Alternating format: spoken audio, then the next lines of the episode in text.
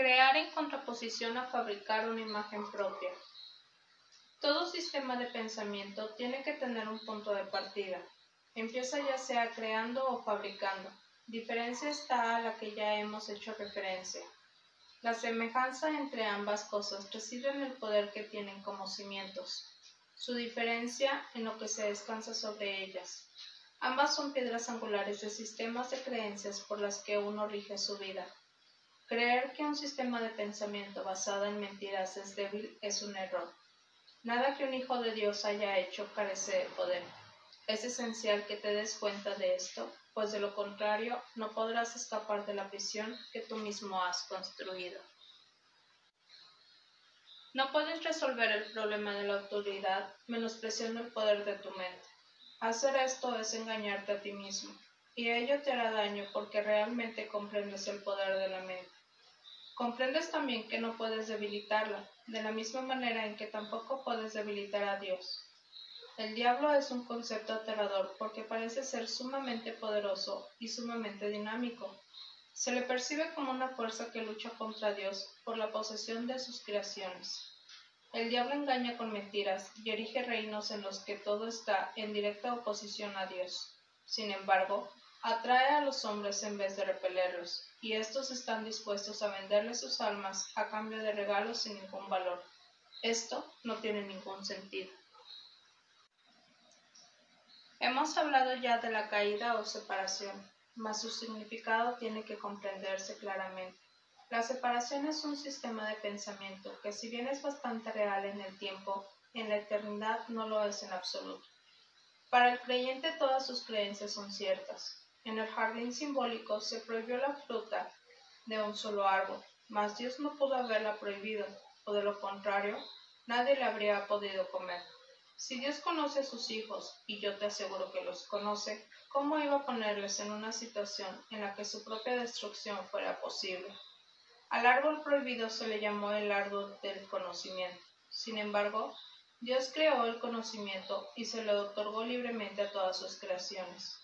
Este simbolismo se ha interpretado de muchas maneras, pero puedes estar seguro de que cualquier interpretación que conciba a Dios o a sus creaciones como capaces de destruir su propio propósito es errónea. Comer de la fruta del árbol del conocimiento es una expresión que simboliza la usurpación de la capacidad de autocrearse. Solamente en este sentido no son Dios y sus creaciones co-creadores. La creencia de que lo son está implícita en el autoconcepto, o sea, la tendencia de ser a forjar una imagen de sí mismo. Las imágenes solo se pueden percibir, no conocer. El conocimiento no puede engañar, pero la percepción sí. Puedes percibirte como tu propio creador, pero lo que asumo puedes hacer es creerlo. No puedes hacer que sea verdad, y como dije anteriormente, cuando por fin percibas correctamente, no podrás sino alegrarte de que sea así. Hasta entonces, empero, la creencia de que sí puedes es la piedra angular de tu sistema de pensamiento, y utilizas todas tus defensas para atacar las ideas que podrían ponerla al descubierto. Todavía crees que eres una imagen que tú mismo fabricaste. Tu mente está en desacuerdo con el Espíritu Santo en este punto, y no hay posibilidad de resolver esto mientras te empeñas en creer lo que es literalmente inconcebible. Esa es la razón de que no puedas crear y de que tengas miedo de que todo lo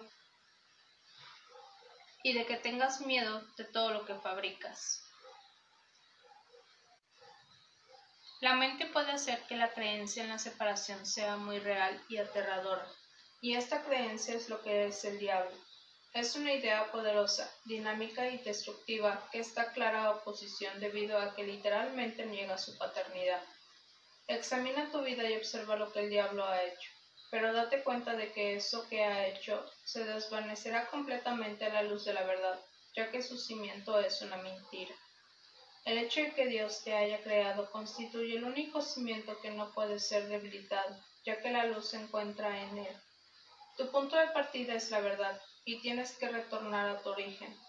Mucho se ha visto desde entonces, pero en realidad no ha ocurrido nada. Tu ser no ha dejado de estar en paz, a pesar de que tu mente esté en conflicto. Todavía no has retornado lo suficiente y de ahí que tengas tanto miedo. A medida que te acerques a tu origen, experimentas el miedo a la destrucción de tu sistema de pensamiento como si se tratase del miedo a la muerte. Pero la muerte no existe. Lo que existe es la creencia en la muerte. La rama que no da fruto será cortada y se secará. Alégrate de que sea así. La luz brillará desde la verdadera fuente de la vida y tu forma de pensar quedará corregida. No puede ser de otra manera. Tú que tienes miedo de la salvación, estás eligiendo la muerte, vida y muerte, luz y oscuridad, conocimiento y percepción. Son conceptos irreconciliables. Creer que se pueden reconciliar es creer que Dios y su Hijo no pueden reconciliarse. Solo la unicidad del conocimiento está libre de conflicto. Tu reino no es de este mundo porque te fue dado desde más allá de él. La idea de un problema de autoridad tiene sentido únicamente en este mundo. Al mundo no se le abandona mediante la muerte, sino mediante la verdad, y la verdad solo la pueden conocer aquellos para quienes el reino fue creado y por quienes espera.